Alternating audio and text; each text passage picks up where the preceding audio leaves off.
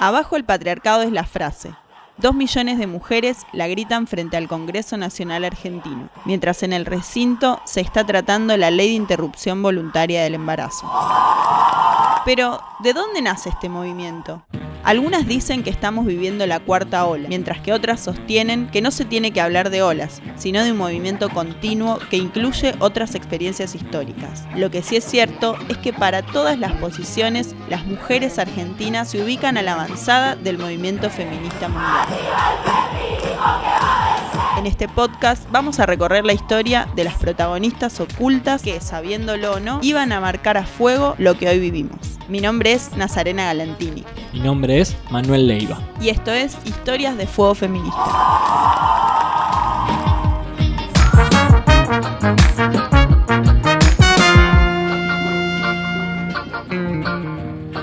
Episodio 2. La hija de la Comuna de París.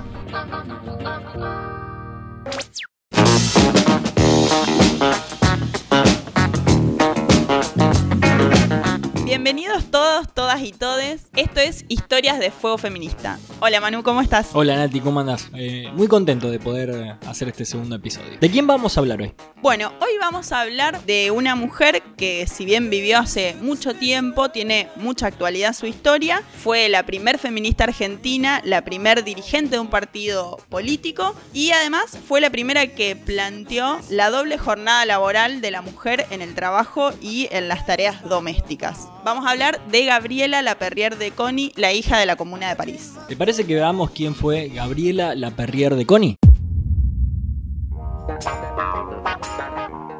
Gabriela Laperrier de Coni fue escritora, periodista y militante social francesa.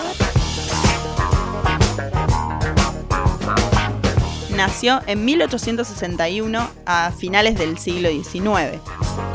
Emigró a Argentina con solo 20 años, investigó cómo mejorar las condiciones de vida y de trabajo de los niños y las mujeres en las fábricas. Y fue, sobre todo, la primer feminista argentina. Gabriela Laperrier de Coni se la puede conocer como la hija de la Comuna de París. ¿Qué fue la Comuna de París? La Comuna de París fue un movimiento insurreccional que gobernó brevemente la ciudad de París, eh, precisamente 71 días, del 18 de marzo al 28 de mayo de 1871. Fue un, un proyecto político, un gobierno eh, popular, obrero, que trajo muchas conquistas eh, al pueblo parisino específicamente. Y bueno, Gabriela se crió en ese contexto. Ella vivía no en París, pero sí en Burdeos, que era eh, una localidad cercana y se crió en, todo ese contexto de, revoluciones, de, insurrecciones obreras, populares, entonces, bueno, digamos, tener esa experiencia fue lo que hizo también a, su formación como feminista y como luchadora. Imagínate que a fines del siglo XIX, nacer en Francia era nacer en una época convulsionada. ¿Cuáles son estas bases de la Comuna de París para que se termine influyendo a Gabriela Laperrier de Coni? Bueno, las bases tenían que ver con las condiciones de vida de los trabajadores y con las condiciones de trabajo justamente en un contexto en el que no tenían derechos eh, adquiridos, ganados y que bueno, como también como clase obrera, como sector social, también estaban organizándose. Eh, la Comuna de París, por ejemplo, propuso la separación de la Iglesia del Estado, propuso igual salario por igual trabajo, propuso la educación para todos, porque en ese momento las mujeres, por ejemplo, no teníamos derecho a la educación ni secundaria y mucho menos universitaria. Em, incorporó a muchas mujeres también en el trabajo y bueno, todas esas, esas conquistas que eran muy avanzadas para la época hicieron que en particular Gabriela, que estaba eh, influenciada por ese contexto, tomara estas enseñanzas. Además, en, esa, en la Comuna de París participaron referentes que en ese momento eran referentes internacionales, como por ejemplo Marx, Engels, participaron todos de ese proceso. Entonces, bueno, era, era un movimiento mirado a nivel internacional y era la primera experiencia, fue la comuna, la primera experiencia de gobierno obrero que, bueno, duró 71 días y de ahí también se extrajeron muchas enseñanzas y muchos aprendizajes. Es curioso pensar cómo en estas experiencias sociales históricas, sobre todo europeas, ¿no? Luego de sus derrotas o sus avances, todas las clases sociales van aprendiendo, incluso eh, las personalidades de la época van aprendiendo y sacando eh, enseñanzas de lo que fue pasando. Claro, sí, todas las clases sociales y todos los actores que participaron de esto. Eh, en la comuna en particular participaron distintos protagonistas de distintas corrientes, marxistas, anarquistas, por eso también es levantada por muchos de esas corrientes hoy en día. Y bueno, obviamente también influenció el movimiento de mujeres, que al movimiento feminista que era incipiente. Y también estas mujeres hicieron sus propios balances y trajo disputas y divisiones dentro del movimiento de mujeres, algunas que se inclinaron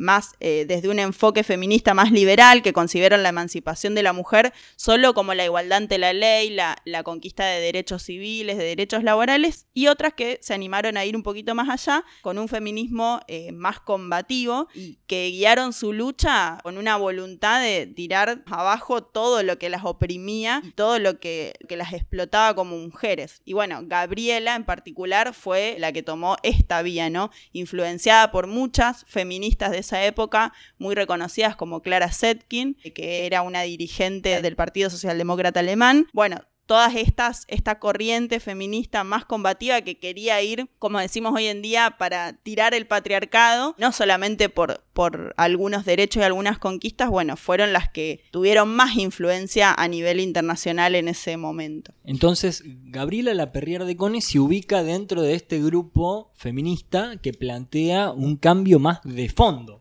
frente al feminismo, si querés, más liberal que planteaba solamente la igualdad ante la ley. Claro, eran todos los debates que se daban que igualmente muchos siguen teniendo mucha vigencia hoy en día porque el feminismo no es homogéneo, porque hay muchas corrientes del feminismo, es por suerte, un movimiento muy amplio. Entonces, todas estas ideas, estas corrientes están en constante disputa. Y en ese momento se expresaba así, entre un sector un poco más inclinado a el sufragismo, lo que se conocen después como las sufragistas, que bueno, peleaban por el derecho al voto, pero que bueno, muchas veces quedaban solo en eso. Y después esta otra corriente de feministas que se unieron a distintos procesos revolucionarios, tanto en Alemania, en Rusia, posteriormente, eh, en Francia que, bueno, querían un cambio más de fondo y eso tiene total vigencia hoy en día.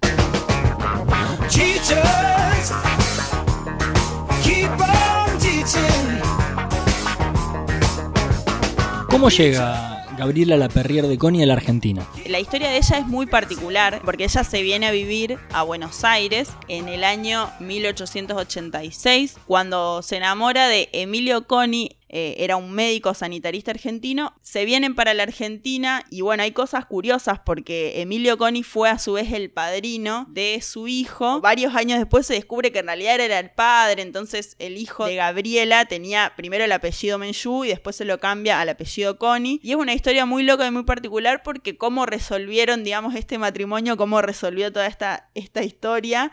Eh, fue en, bastante buenos términos, sobre todo pensando en la época de la que hablamos, no existía el divorcio, eh, la mujer estaba totalmente subordinada al, mandato del marido eh, y bueno, y además porque ella decidió tener un solo hijo, no quiso ser madre por segunda vez y, bueno, también eso es un dato que lo hace muy curioso, digamos, a, nada, cómo ella se rebelaba contra esos mandatos hasta en su vida más íntima y más personal. Y cuando la Perrier de Connie llega a la Argentina, ¿cuáles son sus primeras actividades o, qué se propone hacer? Emilio Coni era un médico muy importante de Argentina que dirigió una de las primeras asociaciones médicas. Entonces, bueno, en un viaje que ellos hacen a Chile, en ese contexto, o sea, a principios del siglo XX estamos hablando ya, existía la posibilidad de una guerra entre Argentina y Chile. Ellos viajan allá por un congreso de médicos, ella lo acompaña a su marido, pero aprovecha de paso para organizar una reunión con todas las mujeres de los médicos que asistían a ese congreso y forma la Liga Americana de Mujeres para la Paz y el Progreso en, en este contexto, ¿no? De esta posibilidad de guerra entre Chile y Argentina.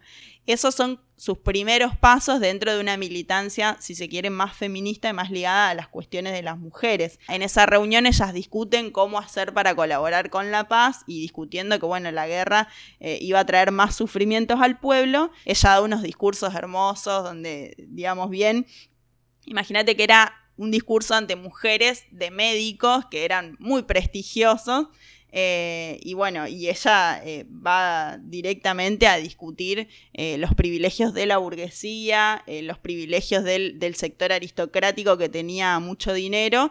entonces, bueno, fue como una especie de escándalo que generó ahí, pero bueno, fueron sus primeros pasos también en, en esta militancia feminista y bueno, ese discurso estuvo cargado de un discurso feminista muy importante.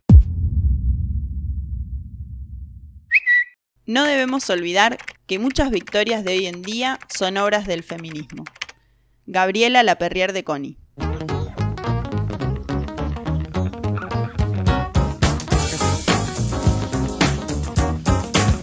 La Perrier de Connie, cuando llega a la Argentina, empieza a ocupar espacios que ninguna mujer había ocupado. Sí, porque a la vuelta de este viaje, estando cada vez más involucrada, ella se afilia al Partido Socialista, que era un partido joven en esa época.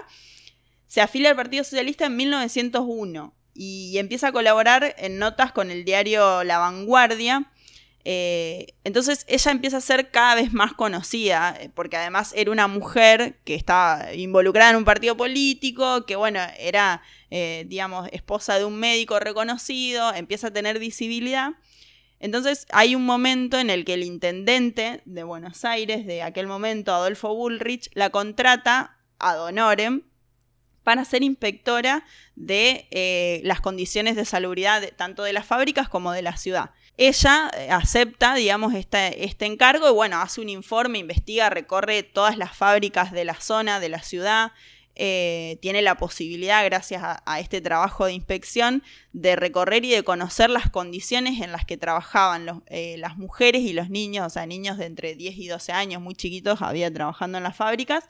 Em, y con todo este informe, con todos estos datos que junta, en donde ve eh, estas condiciones de vida, bueno, agarra y decide publicarlos porque se espanta con la realidad de, esas personas, de lo que vivían esas personas, y decide hacerlos públicos en este periódico La Vanguardia, entonces ahí se le arma como un, un escándalo también de vuelta con el intendente de la ciudad, que obviamente eh, imagínate que un intendente no, no quería que, se supiera eso, quería que le dijera que la, ciudad estaba perfecta y bueno, ella al contrario lo publica eh, y bueno, se hace conocida, digamos, todas esas condiciones. ¿Cómo debe haber sido, no? En el 1900 de la Argentina, eh, la historia de Gabriela Perrier de Coni para empezar a participar en actividades políticas cada vez más frecuentemente, siendo mujer, en una sociedad muy particular, donde incluso el, debate de la participación femenina en la política era relativamente incipiente. Sí, pero ella con todos estos trabajos y con estas campañas que realizaba eh, sobre las condiciones de trabajo de mujeres y niños, empieza a tener un peso dentro del propio Partido Socialista y bueno, fue la primera mujer en ser miembro del comité ejecutivo del partido, que era una rareza total. O sea, imagínate, si hoy en día discutimos que hay partidos que están completamente copados las dirigencias por varones, con todos los años de lucha que tenemos encima, imagínate en ese momento, no existía que una mujer fuera en el 1901 eh, miembro de ese comité y que tomara las decisiones. De todos modos, igual no les fue fácil, no es que se le hicieron fácil, al contrario, le hacían pesar eh, el patriarcado. Pero, pero bueno, ella se las ingenió para estar ahí y para poder elaborar distintos proyectos de ley, como por ejemplo el proyecto de ley de protección del trabajo de las mujeres y niños en las fábricas, que fue también un antecedente de, o sea, un antecedente directo de lo que fue la ley 5291 que fue eh, promulgada en 1907 por Alfredo Palacios, después tomando todo el trabajo de ella. O sea que ella tenía un peso importante, pero bueno, también todas las discusiones que tuvo después dentro del Partido Socialista y también su condición de mujer, que seguía siendo un poco rechazada, hicieron que ah, sus propios compañeros, eh, de quienes habían sido sus compañeros de militancia, la invisibilicen en la historia. Eso te iba a preguntar. Eh, las ideas que venían de Europa con ella en relación al feminismo más revolucionario y todo eso las intentó, me imagino, impregnar en ese Partido Socialista Argentino. Sí, y tuvo fuertes discusiones en una conferencia del partido que se hizo en Junín. Ella plantea eh, sus disidencias, porque ella estaba muy ligada a, las luchas obreras, sobre todo preocupada por las mujeres obreras, estaba muy ligada a la lucha sindical, ella llevaba esas discusiones adentro del partido y veía que el Partido Socialista estaba demasiado preocupado por la cuestión, digamos, de, obtener bancas parlamentarias. Entonces, bueno, ella empieza a, llevar todos estos debates y a decir que el Partido Socialista no podía abandonar las herramientas de la lucha de la clase obrera, que tenía que potenciarlas y que no tenía que contraponerlas o, o negarlas. ¿Cuál es el principal aporte de Gabriela Laperrier de Coni a la historia del feminismo? en la Argentina. Ella fue la pionera, digamos, en esto de lo que hoy llamamos multisectoriales, porque ella crea la Unión Gremial Femenina, que era justamente una multisectorial de distintos gremios, del gremio de alpargatas, de costureras, o sea, de todas las mujeres que trabajaban en fábricas, crean esta Unión Gremial Femenina con ella a la cabeza y bueno, era muy reconocida como dirigente gremial y eso es un antecedente importante porque el gremialismo en Argentina en particular tuvo muchísimo, fue, fue el, motor, digamos, de las conquistas de, la clase obrera, de los derechos que, bueno, que hoy eh, mucho se lo debemos a eso. Eh, y fueron estas, estas uniones y estas asociaciones de distintos gremios que en esa época eran los que realmente luchaban por los derechos de los trabajadores que muchas veces los partidos políticos no, no hacían. Música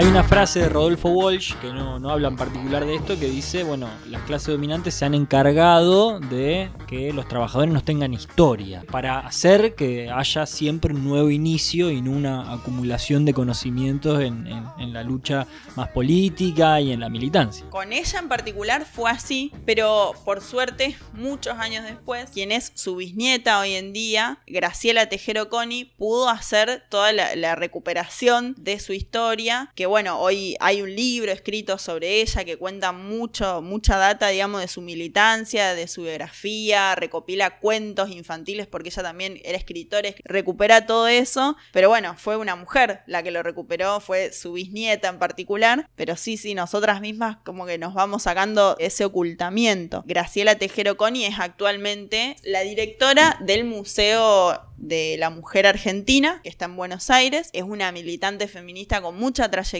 también eh, en relación a lo que hablábamos en el capítulo anterior de los encuentros de mujeres. Eh, Graciela Tejero Coni estuvo en el primer encuentro, no como comisión organizadora, pero sí estuvo participando desde el primer encuentro de mujeres.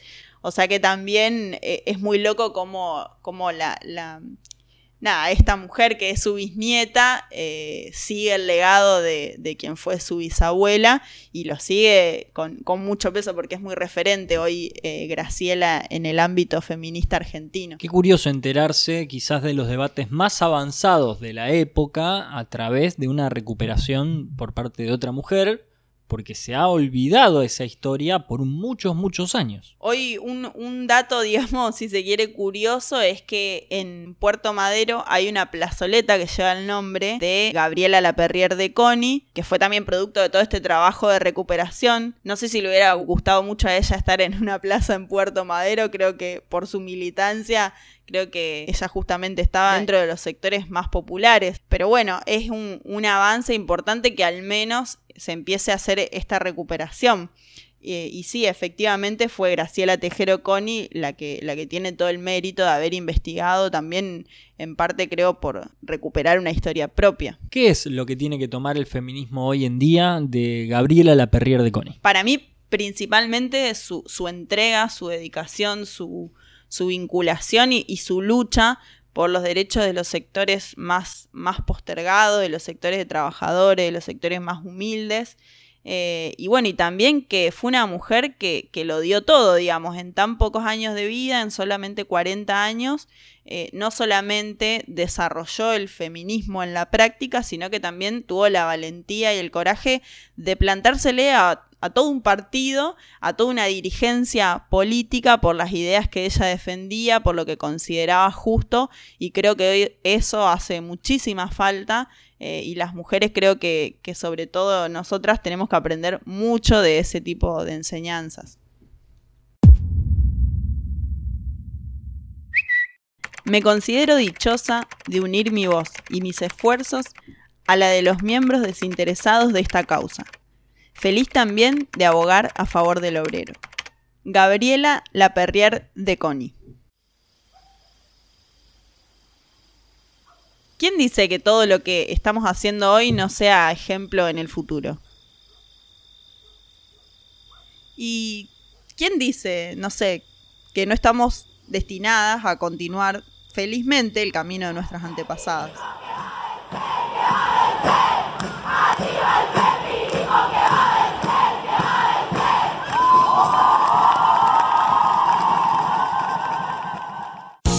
Fue Historias de Fuego Feminista con Nazarena Galantini y Manuel Leiva. Si te quedaste con ganas de saber algo más, escribimos a las redes sociales. En Instagram, Nazarena Galantini o Manu Leiva 91. Y si te gustó el podcast, compartíselo a tus amigues. Nos vemos en el próximo capítulo.